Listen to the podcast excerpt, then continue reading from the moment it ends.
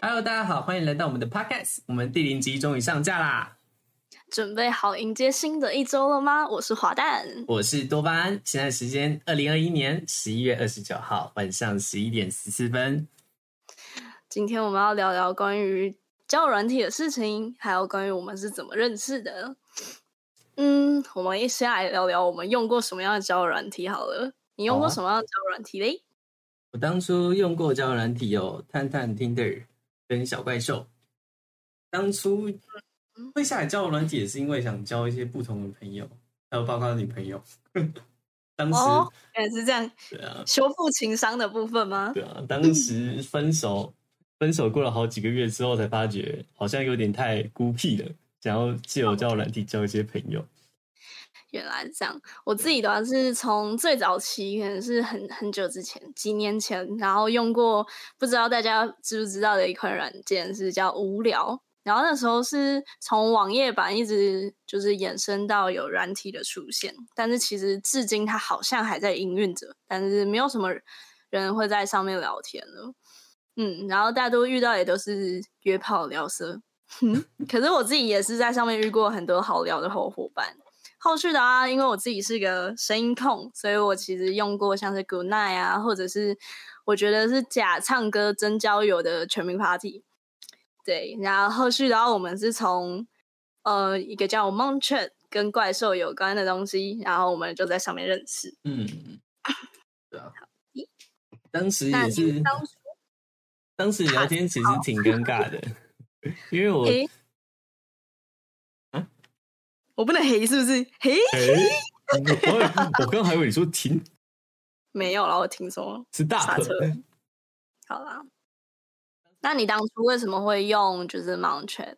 哦，Mount Chat 的，因为毕竟我本身觉得打字总是会流失到流失掉那些温度，因为就是没有办法感受到。语气，或是语感，或是那种阴阳顿挫的声音的感受啦。毕竟，毕竟文字上虽然是能留下来当做纪念，但是我觉得最最有感觉的还是语音上这样子。哦，我自己当初会用是在我三年前了吧，就是在这款软件刚出生的时候，然后那时候会用到，只是好像。I G 的广告，然后就让我去了解到这一款软件，然后会去使用它，是觉得说，嗯，很有趣。我第一个是看到说，它是不用用照片去认识一个人的，所以你的第一印象仅仅会来自于你的耳朵，就是你用耳朵去认识人，去认识这个人声音，去认识他的个性，然后从中去了解他。比起一般市售上面的滑卡什么的，更简单明了一点。嗯，因为事实上面都是看照片决定一切嘛，翻过去要么好看，要么就滑。像是之前也用过什么像欧米啊之类的，他们也都是用照片去带给人的第一印象。但是其实可能站在女生的角度来讲，我遇到。滑到的男生大多都是在卖肉，但是我对于卖猪肉、卖狗肉、卖人肉没有什么兴趣，所以呢，我就是觉得这样的软件没办法带于我我想要认识的人。没错，就是那个族群上没有办法跳脱到找到相似点那种感觉吧。对啊，而且我认为这样的第一印象只会让人想要。去了解这个人可能做什么的，或者是他平常在干嘛，或者是哦，你为什么练的那么壮等等，但是不太会所谓的交心，或者是去了解对方真正喜欢的东西。嗯，所以我自己后续真的有在玩的，就只有 m o n t r e 跟所谓的全民 Party。不过玩 三年也真的倒是蛮久的，但其实也没有到玩满三年，但是是从三年前开始的。后续啊，其实有很多像呃空闲啊之类的，才会偶尔打开。那个偶尔可能是隔个好几年等等，对啊。哎，那你在 Moonshade 这个有遇过最奇特的事情是什么？就是认识到最奇特的人。最奇特的人大概就是多巴胺。哦，原来 我是原来我是其中一位啊。对他肯定是其中一个。嗯，对，那你笑到三十分钟以上的人，也真的是蛮难做得到的。对啊，所以才会叫这个人叫多巴胺，就是一种它的出现会让你分泌多巴胺，哇，完美的形容词啊！异想天开，没错。那你有遇到什么样的人吗？或者是你有没有遇到有趣的事情？其实都很普通，因为毕竟聊是归聊，但是大大部分人都比较比较就是聊表面上的，最近做什么或什么事情，能够聊到就是比较深底的东西，感觉比较少。对。那你想要在上面找到什么样子叫做聊到深底的人呢？就是因为毕竟有了网络这个媒介嘛，毕竟有些事情大家总是会有一些心事啊，或是什么工作这样的事啊。就是我觉得啦，可以借由这种软底，可以找到一个出口或是出发点。就是我蛮想找一个不认识的人，可以借由着聊天去抒发着，就是各种情绪那种感觉。对嗯哼，就很像我们讲的所谓像是树洞的存在吧，就是你可以把所有心事一吐为快，但是他却不会用，嗯，应该说他会用他包袱的方式去包容你，也不会有任何包袱啊，或者是任何什么什么拘束或限制啊，因为毕竟身份上毕竟都会有任何，就是有形式上的拘束或是限制嘛，对不对？嗯哼，我了解。嗯，我之前其实，在盲圈上面也有约过几个人出去玩，然后最一开始是有约，呃，像是出去吃饭等等的，就很无聊的。然后也有遇过是有相同兴趣，他想要像我一样接触滑板，然后一起去就是嗯公园啊，或者是板场，然后做练习。那个时候我觉得最印象深刻的就大概这几点，可以带着他们从零到有的感觉，很像看着小朋友成长呢。从原本没有到交到会，我觉得是非常独特的感觉。对啊，而且这样也蛮符合我最想要做的事情，就是推广滑板这件事情。哎，讲到推广滑板，你要不要讲一下你的工作内容啊？我吗？我就是一个 在运动零售店卖着各项的运动商品的一个小小销售员跟小小负责人。然后自己最有兴趣的，大概就只有滑板或者是跟单车有关的。哦，那这样子以后我们工商是不是可以直直接直接做工商了？置入一下是不是？哦，是也不用啦。我想我们公司应该不缺这点置入啦。还是等到我们成名之后再去跟公司拿钱啊？哦，好像也是可以哦。哎，对不对？我在地细化给你的公司，感觉蛮好处理的。好嘞，哦，话说，你知道当初我其实不是本科系的学生吗？哎，那你当初是什么系的学生呢？我自己之前是读餐饮管理系的学生，然后后续的话，其实也接触不少跟餐饮有关的工作，但不知为什么热情其实逐渐消退，更像是只。仅在停步在我单纯喜欢服务人这件事情上，但是面对各种事项里，我觉得就是一个日复一日，超级没有挑战性，然后觉得很不符合自己的需求。后续就一个大转折，到了现在的公司，是是在那个历程中缺乏成长的那种那种感受吗？对啊。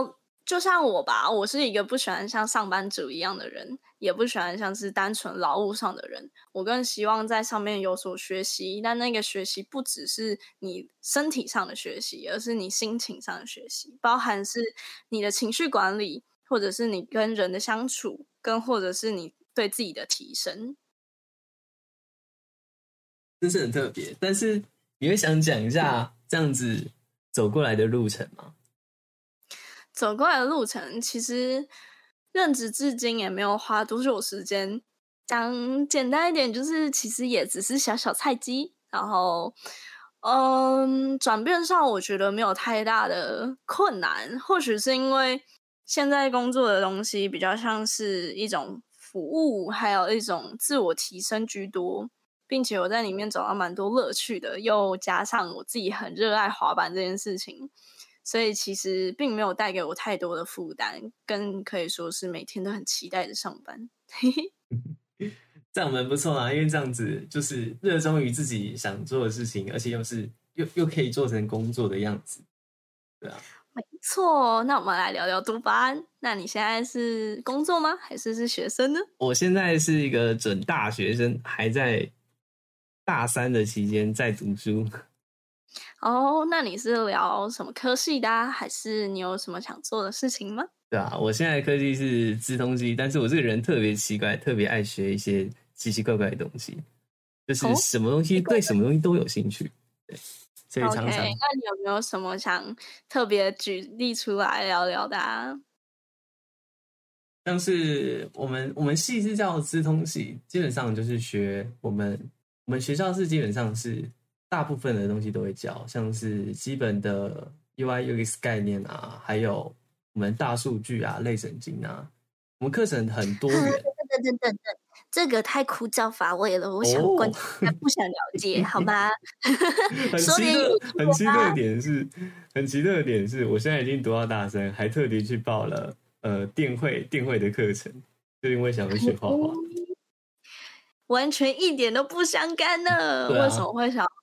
那么突如其来的一个跳脱呢？因为到大三才发觉，就是说，就是大学生活有一点太，有点太被拘束，就是自己拘束自己，一直在做，就是做本分的事情，都不会想去追求说我想做的事情到底是什么。后来大三才发觉，说我应该想，也想继续，同时同时持续的学业的情况下，还去追求我的兴趣，这样子。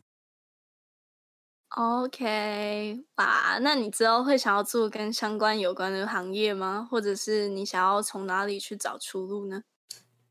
其实有想过相关的，因为毕竟那个那段时间，我也是有跟我们的同学去做 YouTube，但是成效没有很好，因为点阅率没有到很高，观看次数也很难过，就是就是寥寥无几，就几百人、几百人这样子。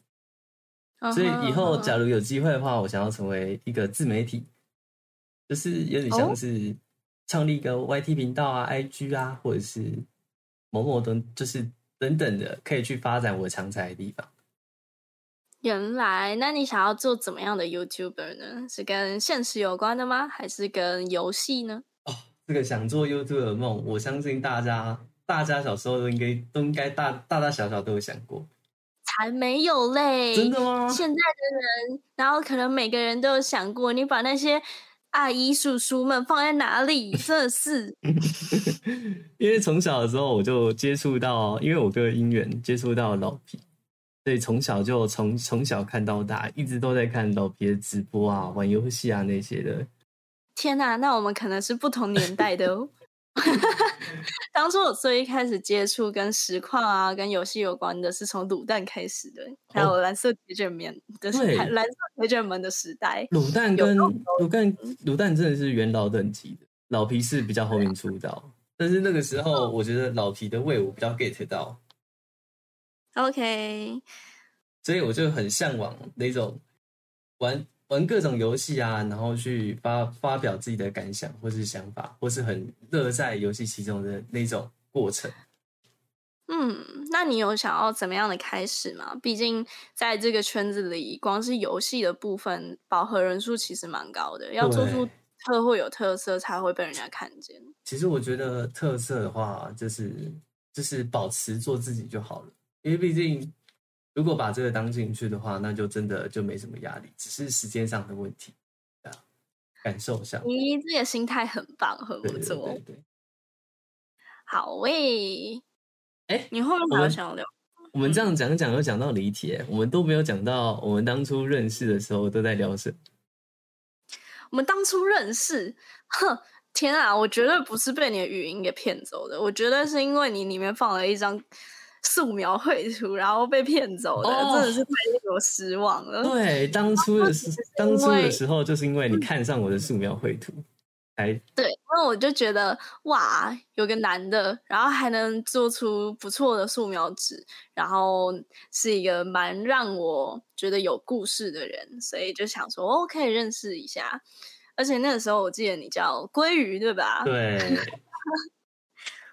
然后最开始我们其实是从聊绘图跟电绘开始的，那后续呢就莫名其妙的聊开了。对，后面就莫名其妙聊开，很奇特的一个点，我们就开始跳脱式的聊天，然后我们自己都没有注意到，我们已经不像正常人一样在有叙述性的慢慢聊。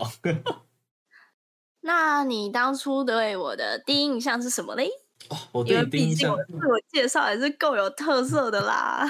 我对你印象是超级有特色，而且觉得你是一个非常特别的一个人。因为毕竟大家华字界啊，在在蒙圈那边啊，大家要不是就是利用声音展示自己的长才，就是声音的独特性啊，或是唱歌啊，或者是有个性的说辞啊。但是我到里面的黑暗面其实也很多，包含在那边数一二三四五，然后我们在里面很像相亲 的告诉你说：“嘿，我是某某某，年纪多少，然后姓怎么样。”其实这也不不好，但是就觉得有点无趣。所以滑到滑到滑到滑蛋的时候，就特别特别的非常特别，因为他的他的口述之间，第一个就是先叫你先请等一下，然后请你花点时间 留去聆听他的留言，给我吧，对，就是感受到他是一个非常推销员。对，有有点像是，不如直接说，哎、先生给我个五秒，我跟你讲完这些东西你就走就好，好不好？要不要买没关系。我一分钟，让我让我推销一下我自己。那我现在懂我我为什么会加你了，因为我成功被你推销了。对啊，但是不自得不说我介绍在我的 嗯，不得不说，自我介绍在我的，我们是要打架。哎呦，真是哦！好啦，你你要先还我要先啊？你先，你先，你先。好，在我认知里，其实自我介绍就是一种自我推销。毕竟你是最了解自己的人，那你就要用你自己的方式，让别人在简单明了且短暂的时间里抓住人家的眼球或人家的心，这样人家才会有想进一步了解你的可能。就跟面试很像，你要怎么在短短的时间里带给人家一一个好的印象，或者是他想要更间接的认识你，也算是一种小小学问啦。真的是一个非常大的哲学和学问，就跟如何拍照上传到 Tinder，然后要别人划得到你，还要看说哦这个人很特别一样。哇！当初当初遇到你的时候，就真心觉得是非常特别，因为从来都没有想到有人会用推销方式推销自己，而且还是那种非常独特性质的、非常有自信的那种感觉。但不是我在说吧？虽然说是推销，但内容完全符合吧？对，完全符合，认识才知道，真的真的真的滑蛋就是这样子。就是一个老人家，好像是我们那时候认识之后，我们后面叫有互相加了那个联络联络资讯，然后后面就开始开放式的聊天，聊得天花乱坠。但其实 podcast 的起源就是因为我们在还没加交友软件之前，就先萌生出了这种想法。其实 podcast 的可能性有一部分也是因为在这一款交友软件中，很多人会问我说：“哎，你是不是做电台的？你是不是做广播的？你的声音感觉很特别，你很有自己的风味，或者是给人一种很有自信的感觉。”这些都是我最一开始没有感受到的，在在里面的人给予我的回馈，其实很多都是相关性，然后让我萌生一种嘿，那我从 podcast 开始吧。毕竟我想要做到的有一部分也是带给你们很开心的一天，或者是美好的一周，用简单的声音、简单的一点点日常分享。和想法来丰富你们的生活。没错，嗯讲到 podcast，我就想到当初我还不知道 podcast 是什么东西，但是经过聊天才知道，原来 podcast 是一种非常独特，怎么讲，就是一个非常独特的软体，就是一个平台，这样讲比较适合。嗯应该说它是一个很多元化的平台吧。嗯，我觉得你这样形容可能会好一点。好，所以所以才知道这个这么多元化的创作平台。那个时候我还不知道 podcast 到底是什么对 p a k e，podcast 不是我在讲，至今多巴还是不太会念 podcast，发音有问题。它都会变 p a k e 哦。嗯，那你在认识这个平台之后，你有对这个平台什么样的见解？跟你最一开始那个既定印象应该有很大的不一样吧？对，第一个既定印象是说，因为毕竟，呃，是就是我我接触到的都是 YT 嘛，什么那个直播主嘛，或是频频道啊，或是团体的那种 YouTube 影片嘛，对不对？但是想到 Podcast，当初接触到 Podcast 时候，就想到说，这个只有。做语音的输出，这样子是要怎么有市场和市场内容？可是真正深入去了解之后，我才发觉，就是原来 Podcast 有它的魅力，就是有它的特点跟它的魅力，也是一种可以自行创作的平台。对，这样深入了解，发现就像听过好味姐之后，才发觉，才知道原来这是一个多么方便的平台。想当初，多巴胺其实对于 podcast 的一种既定印象很重，包含他认为，呃，语音为什么可以带给别人一种温暖，又或者是说，怎么用语音去介绍，就是你的生活，或者是你想讲的东西，甚至是。他其实最一开始跟我的观点超级不一样，我们只差没有打一架，可能是因为我受伤这一部分可以之后再聊聊。之后再聊聊。我没有受伤的话，我们那个时候应该已经打到，就是两个都已经重伤躺在急诊。重伤躺急诊，在旁边在旁边玩猜拳。没错，所以在你了解之后，就被我拖入了这个无底深渊里。好啦，那要准备来到我们的多巴胺实施时间了吗？没错，那我们来交给多巴胺的实事时间吧。不知道各位有没有注意到最近的最热议的事情，就是四大公投提案。今天我想聊的就是最重要的重启核四案啦。华丹，你对你对此有什么看法？我只知道那天上班会有 double pay 哦。哇，你就只知道 double pay。钱比较重要嘛，也是啦。但是我们核四案也很重要啊。我对核四案的看法就是说呢，我觉得呢，以我们台湾的现况呢，还是要以核养绿为主呢。因为毕竟我们核能呢，还是占我们的总发电量有七八多呢。所以我觉得核能还是核能发电还是一个非常重要的能源呢。因为毕竟，假如要改善我们台湾现况呢，我们还是必须必须先维持我们的全台发电量。所以，我还是觉得说，以和养绿是我目前最佳的选择。不知道各位有什么想法？有什么想法都可以在底下留言哟。大家会在十二月十八号去投下你们神圣的一票吗？感谢多巴胺聊时事，让我们能更快速的了解有趣的新鲜事。哎哎，先说我们这一集没有植入任何 A P P 行销哦。接下来是我想给你们的一些话，还有分享我对华诞与多巴胺的一些期许。华诞与多巴胺上架时间会在每周一的早上六点钟。哎，为什么这时间啊？会不会太早啊？才不会呢！我想用声音与滑稽的日常陪伴每个要脱离两天假期、重回新一周的听众们。华诞想用自己的方式带给世界一点温暖，并与你们一起成长。就先到这啦。对，好，我们需要有默契一点，好吗？要默契，再次，好嘞。哈哈，你看起来像要准备打架，然后一二那种感觉。一二三，那就先到这里啦，先到这啦，下周一见，拜拜。感谢你的聆听，想更认识我们，可以追踪 IG，或是在下方与我们分享关于你的有趣故事。祝你有美好的一天，Have a nice day。